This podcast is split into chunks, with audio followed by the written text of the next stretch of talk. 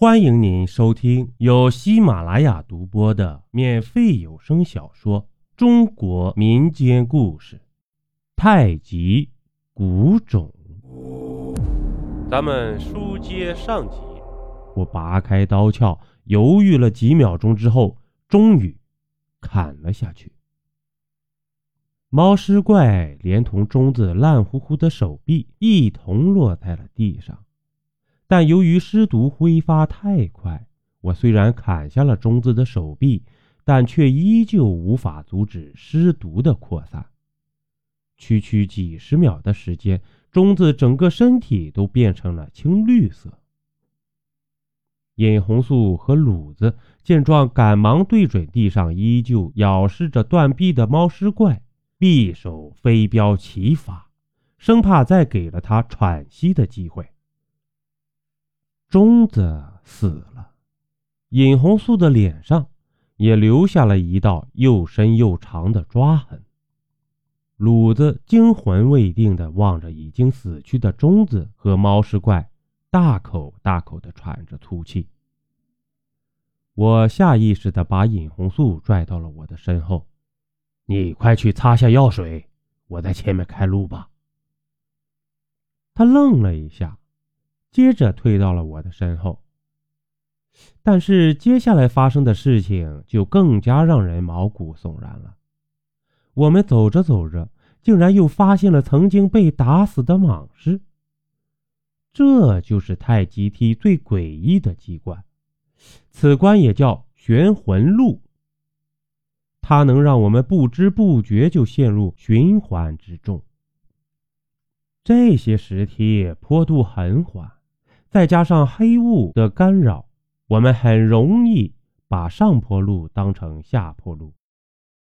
破这种石梯最好的方法就是两个人或多个倚仗着一根绳子行走。我迅速地从包里拿出一根绳子，一个人站在原地扯着绳子一端，第二个人扯着绳子另一端向前走。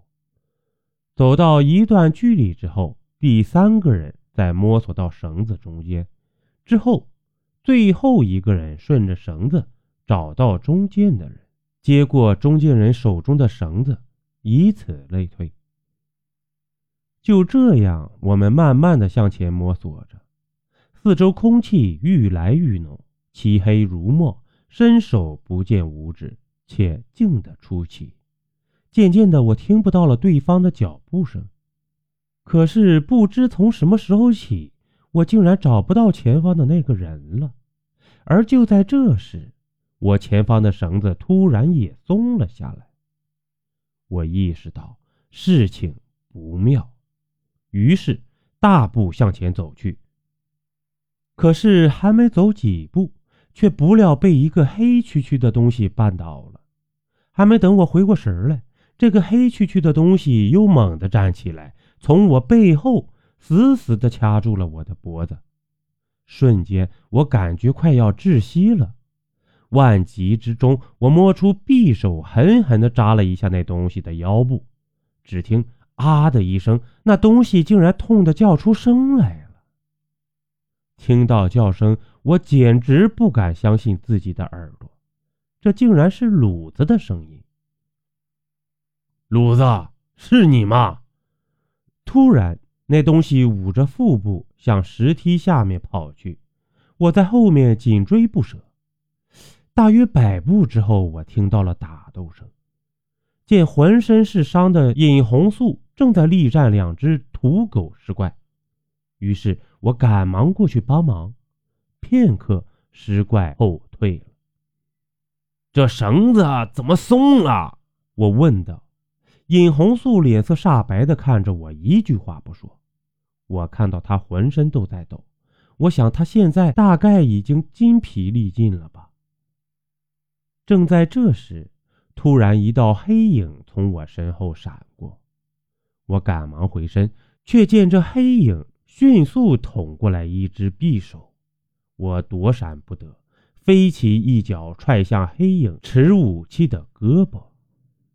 武器终于落地了，黑影见状又欲掉头逃走，我赶忙几个大步追上，顺势挽住他的胳膊，直接将他撂倒了。看着倒在地上的黑衣人，我惊呆了。